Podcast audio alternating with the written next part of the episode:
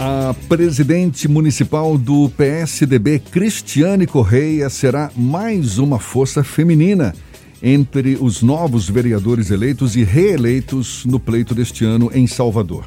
Com 7.166 votos conquistados, ela vai estar pela primeira vez na Câmara Municipal. A nova vereadora eleita Cristiane Correia, também chamada de Cris Correia, é nossa convidada aqui no Issa Bahia, com ela que a gente conversa agora. Seja bem-vinda. Bom dia, Cristiane. Bom dia, Jefferson. Bom dia, Fernando. Bom dia a todos os ouvintes da Rádio A Tarde FM.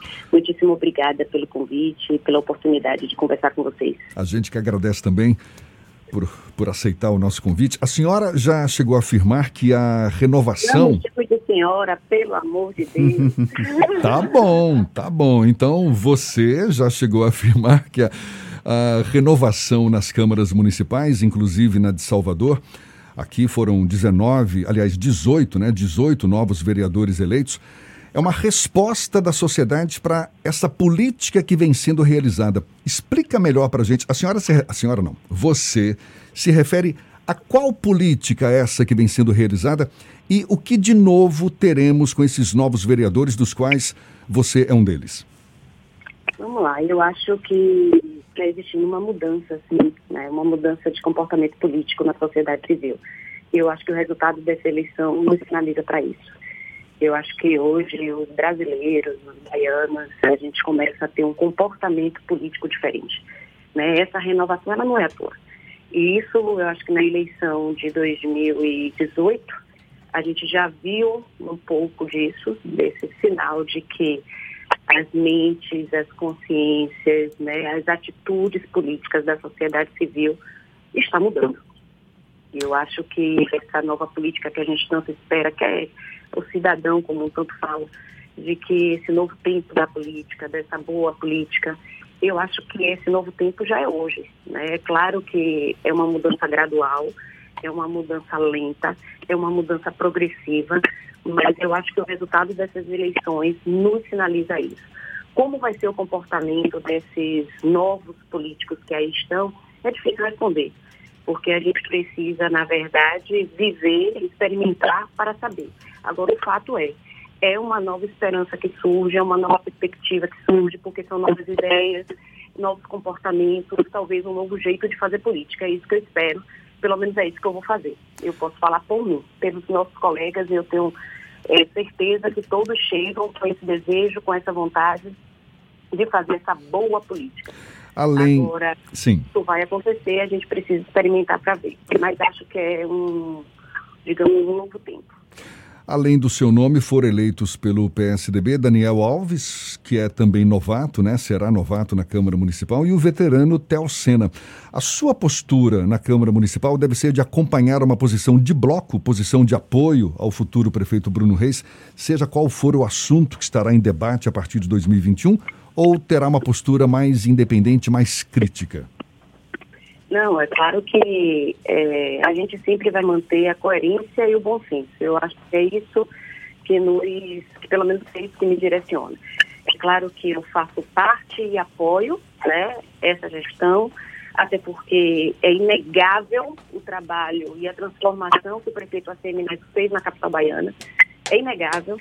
Eu digo sempre para alguns amigos que, independente das questões ideológicas, né, que eu respeito, é, a gente precisa ser realista. E a realidade é, o prefeito Assemineto, essa atual administração, transformou Salvador. Basta você andar pela cidade. Você anda pela cidade e você vê um novo cenário. Eu não sei, a gente às vezes, é, a gente tem o hábito de dizer que nós temos a memória curta, né? Então talvez alguns não se recordem, não se lembrem de como era Salvador oito anos atrás. Mas todos nós sabemos, mesmo aqueles que têm memória curta, que Salvador estava completamente abandonada. Eu, por exemplo, como cidadã soteropolitana, por diversas vezes fiquei envergonhada de receber aqui meus parentes de outros estados para passear em Salvador, porque a cidade realmente estava abandonada. Então, sem sombra de dúvida, eu apoio essa gestão, mas é claro, vou sempre manter a coerência e o diálogo.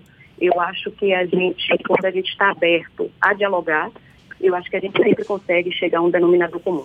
Eu tenho absoluta convicção que o, o próximo prefeito, o prefeito eleito Bruno Reis, ele tem esse perfil de diálogo, ele está sempre aberto ao diálogo e eu tenho absoluta convicção que mesmo naquelas questões que a gente chegue a discordar, a gente vai sentar, vai dialogar e eu tenho certeza que a gente vai chegar a um denominador comum. Cris, quais devem ser as principais bandeiras levantadas por você na Câmara de Vereadores aqui de Salvador? Eu vou seguir nessa direção da educação, né, que foi o que eu apresentei é, durante a campanha, durante a minha caminhada eleitoral. Vou seguir nessa direção da qualificação técnico-profissional, que é o que eu sempre fiz, que é o que eu defendo e que eu acredito para promover a inserção social, tanto a educação quanto essa questão da qualificação técnico-profissional. E, é claro, não poderia ser diferente as questões relacionadas à mulher, né, ao empoderamento feminino. Não gosto muito dessa palavra, mas para facilitar o nosso diálogo, a nossa comunicação, eu acho que é quase impossível você ter uma mulher que ocupe um espaço de poder como esse e que não defenda aí as causas femininas. Então, sem sombra de dúvida, eu irei também atuar nessa direção. Então, com certeza, essas vão ser as minhas direções, digamos assim. Vou seguir nesse caminho. Você foi alçada ao mundo político depois de ser assessora do agora prefeito novamente de Mata de São João, João Gualberto. E durante algum tempo houve críticas dentro do próprio PSDB que a Cris Correia era, na verdade, um braço avançado do João Gualberto na direção do PSDB aqui de Salvador. Você ainda continua recebendo esse tipo de crítica dentro do PSDB ou esse assunto já é superado? Para mim, esse assunto é superado. Para os outros, não sei. É, o que eu acho, na verdade, é que crítica sempre vai ter, né? E, sinceramente, as críticas fazem parte do processo, e eu vou falar especificamente para mim, elas me servem, me serviram para de estímulo, de estímulo para trabalhar mais, de estímulo para fazer melhor, de estímulo para dar o meu melhor, né? A gente, eu, eu adoro desafios, né? Não é à toa que eu aceitei esse desafio de ser candidata a vereadora de Salvador, tá? É, comecei essa caminhada no ano passado, apesar de não ter uma experiência com a política da capital baiana, tive uma experiência política, mas não no cenário de Salvador, e consciente disso, muito humildemente, eu comecei a trabalhar e conhecer essa cidade em março do ano passado, né? Então, eu não comecei agora, tá? Então, eu comecei desde março do ano passado essa caminhada e aceitei esse desafio e encarei esse desafio e me preparei para ele. Né? Então, para mim, isso faz parte do passado, para mim, isso é superado. As críticas vão existir, e, sinceramente, é, para mim, eu consigo converter as críticas em motivação para me superar e fazer melhor. Dentro do PSDB aqui de Salvador, a gente tem grupos políticos e subgrupos, uma espécie de caciques. O grupo de João Galberto, que é representado por você, acabou tendo uma vitória expressiva nas urnas. Você considera que essa estratégia foi uma questão de, da escolha da decisão lá no passado ou foi uma construção que as urnas apenas elas revelaram uma face que o PSDB daqui de Salvador ele mudou com relação ao PSDB do passado? É, primeiro que, sinceramente, Fernando, Nando, é, o PSDB não tem cacique. Né? Eu acho que o PSDB está passando por uma mudança, tá? É, eu sempre digo que a minha própria eleição, eu já disse isso na minha caminhada eleitoral, em alguns momentos da minha caminhada, eu acho que a minha eleição, a eleição de uma candidata com a minha história, com o meu perfil, num partido como o PSDB, que é tido como um partido elitista, que é tido como um partido conservador, eu acho que isso sinaliza uma quebra de paradigma, tá? Eu acho, como eu já disse no início da entrevista, né, que quebra de paradigma é sinal de mudança, é sinal de um novo vento soprando. Eu acho que o PSDB está realmente passando isso. Eu acho que há oito anos atrás, há seis, oito anos atrás, se iniciou esse processo de renovação, de modernização, de democratização no PSDB. E a gente tem aí, por exemplo, é, em 2015, quando então o deputado federal João Galberto assumiu a presidência, João Galberto é, ele começou a imprimir um novo ritmo de administrar aquele partido, ele ampliou o PSDB, ele diversificou o PSDB, né? Eu participei desse processo, eu trabalho no PSDB é, não só hoje eu estou presidente do municipal, mas o meu trabalho no PSDB começou realmente pela estadual. Então eu acho que o PSDB passa por uma transformação, passa por um processo de democratização, por um processo de diversificação. Hoje a gente tem, por exemplo, no PSDB alguns braços, né? A gente tem o PSDB Mulher, a gente tem o Tucanato, a gente tem o Juventude, e isso é para mim sinaliza essa mudança, sinaliza essa diversificação. A gente tem aí diversos segmentos da sociedade sendo representados no PSDB. E que eu acho isso fantástico, isso é maravilhoso, e eu digo sempre, eu acho que a gente precisa começar a implantar uma nova cultura partidária.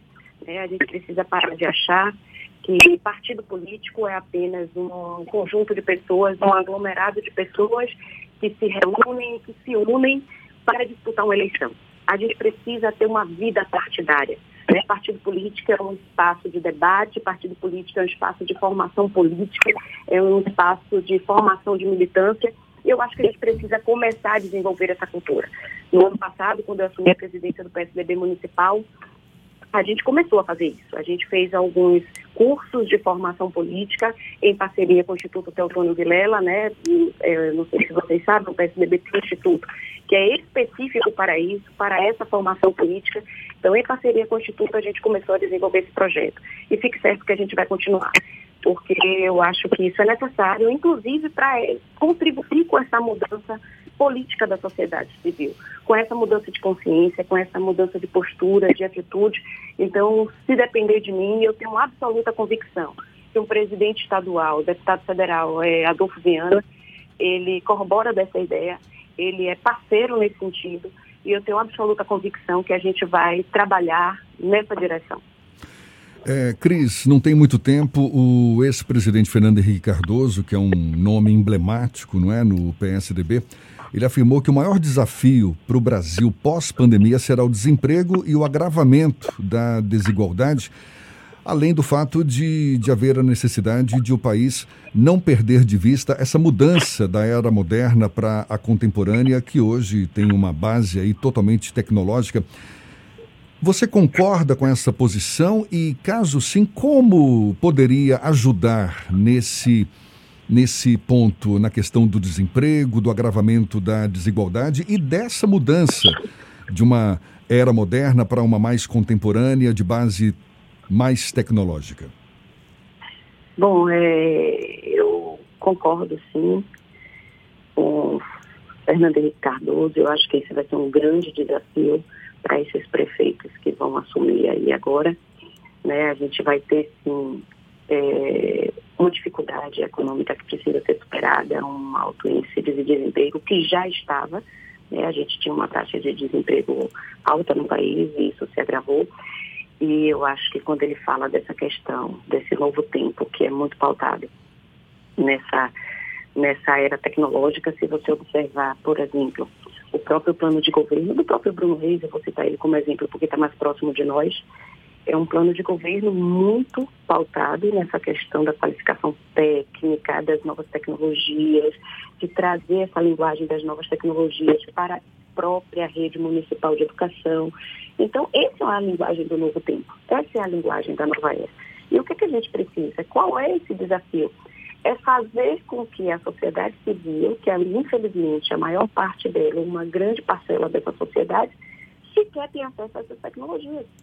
E a gente viveu isso, vivenciou isso nesse período da pandemia, por exemplo. Quando a gente viu que um dos grandes desafios, por exemplo, para estudantes da rede municipal, da rede pública, era ter acesso à internet.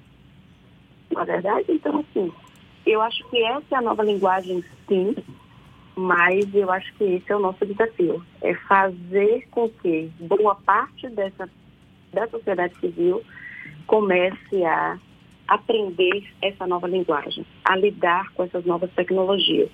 Mas eu acho que é um desafio que vai ser superado com trabalho, com determinação, com parcerias, né, com a parceria público-privada, sem sombra de dúvida. E eu acho que a gente vai conseguir, sim, é, superar esse desafio que está posto. Cris, você falou muito. dúvida, seria uma parceira nesse processo. Não é à toa que eu vou seguir nessa direção também da qualificação técnico profissional, como eu disse.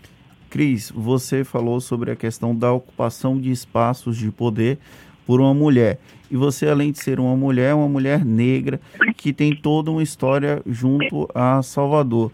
Você pretende utilizar esse espaço de poder para, apesar de discordar da palavra empoderamento, mas ela talvez resume de uma maneira muito mais fácil para o entendimento a questão da mulher negra empoderada e com voz ativa na sociedade, você pretende incorporar esse espírito?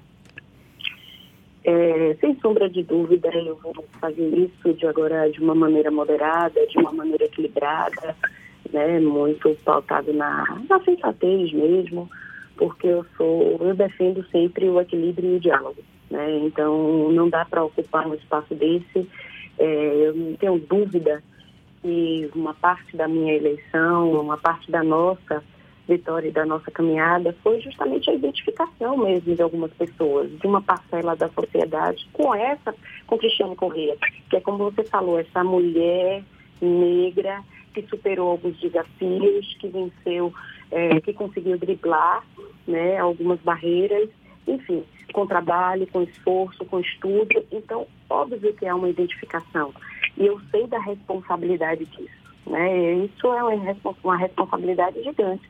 Então, sem sombra de dúvida, eu vou sim ocupar esse espaço para defender essas bandeiras e, mais do que isso, compartilhar esse conhecimento. Né? Muito mais do que defender a bandeira, é compartilhar esse conhecimento, é abrir espaços, abrir oportunidades, criar novas oportunidades e por aí vai. Agora, sempre de uma forma equilibrada, né, de uma forma com muito diálogo, porque eu acho que é assim que a gente faz a boa política. É com equilíbrio, com diálogo, com sensatez, com coerência, porque, enfim, é assim que a gente caminha e acho que é assim que a gente constrói progressivamente. Cris Correia, parabéns pela sua vitória, sucesso nessa sua nova empreitada. Um prazer tê-la conosco aqui no Issa Bahia. Seja sempre muito bem-vinda e, portanto, nosso muito obrigado. A gente conversou aqui com a presidente municipal do PSDB, Cristiane Correia, nova vereadora eleita para a Câmara Municipal de Salvador. Sucesso mais uma vez, bom dia e até uma próxima, Cris. Muitíssimo obrigada, obrigada eh, Fernando, Neginho, muitíssimo obrigada, obrigada Jefferson, obrigada a todos os ouvintes da rádio, obrigada Salvador, né, aproveitando aqui a oportunidade, agradecer a cada eleitor, a cada cidadão que acreditou nesse projeto, que caminhou junto, que vestiu a camisa. Obrigada à equipe, ao grupo, muitíssimo obrigada mesmo. Eu digo que a gente conseguiu vencer essa primeira batalha e agora a gente vai começar, sem sombra de dúvida, uma segunda etapa desse trabalho e eu também não tenho dúvida que será muito melhor, mais prazerosa do que a primeira, sem sombra de dúvida. Muitíssimo obrigada pela oportunidade e estou sempre à disposição.